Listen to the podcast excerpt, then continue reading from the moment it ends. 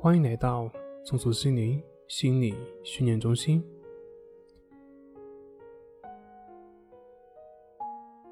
今天要分享的作品是电影《丈夫得了抑郁症》，被人理解真的是一件很珍贵的事情。有一部电影叫做《丈夫得了抑郁症》，里面讲的是一位妻子是如何帮助。患有抑郁症的丈夫，最后一步一步走出抑郁症的，推荐大家去看一看。抑郁症它会影响一个人看待事情的方式。当人抑郁的时候，往往会以一种消极的方式去看待别人。你平常的一些举动，在他的眼里可能会变得扭曲，甚至可能也会带一些攻击性。同时呢，抑郁症的朋友还会有一些。比如说，非黑即白的绝对化的理念，会以偏概全，会以自我为中心，会有一些消极预期等等的一些思维方式。这些思维方式在一个关系里面，往往会把这个关系搞得很僵，让身边的人感受到痛苦。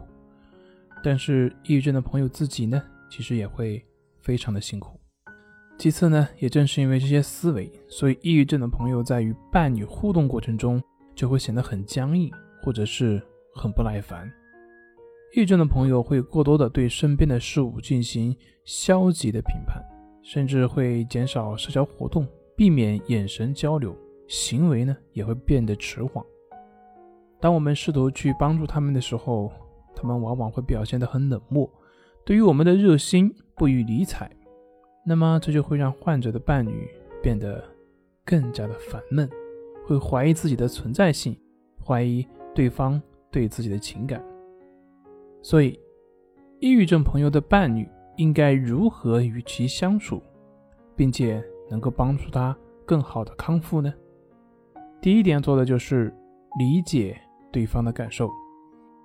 任何事情的发生必然有它的原因，这个世界。往往并不是我们所想象的那样运行，别人也并不是我们所期待的那样行事。没有人愿意沮丧，更没有人愿意整天处于抑郁状态。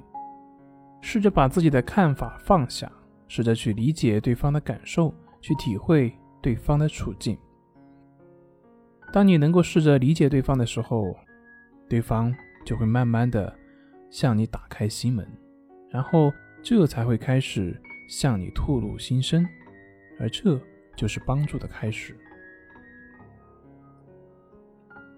第二点，分担问题，而不是去解决问题。我们的伴侣带着问题过来的时候，我们往往都是习惯于去直接提解决的方案，或者是帮助分析这个事情上的对错，而忽略掉提问者本人的感受。事实上，很多时候，人们来找我们诉苦。提问聊天的时候，往往并不是真的就一个一定要解决什么问题，而是只是想找一个人来分担一下自己的苦闷的心情而已。而有的时候呢，只要你去倾听，问题往往就不再是问题了。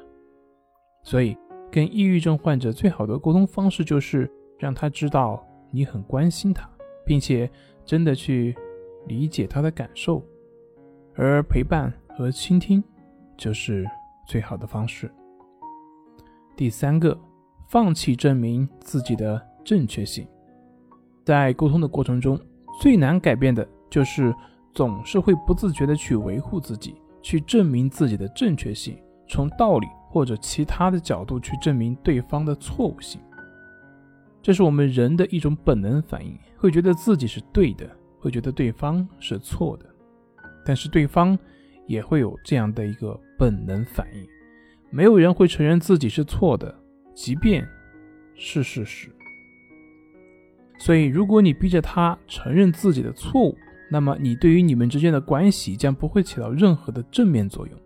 如果希望建立良好的关系，那么就先把对错放一放，从感受入手，同情同理。第四个。是鼓励患者多去参加社交活动，努力去寻求帮助。抑郁症是一种心理疾病，他的康复除了自身努力之外，还需要外界的支持以及专业机构的治疗。多去参加社交活动，不仅可以活动筋骨，还可以放松心情，缓解抑郁情绪。对于抑郁症的治疗，个人自愈是比较困难的，所以需要借助专业的心理机构。其实，对于抑郁症的朋友，只要坚持配合治疗，最后都是可以一定完全走出来的。其次，生活是由各种各样的关系所构成，在亲密的关系当中，我们所要做的就是努力让彼此感受到关爱，努力让彼此都感受到幸福。好了，今天就分享到这里，咱们下回再见。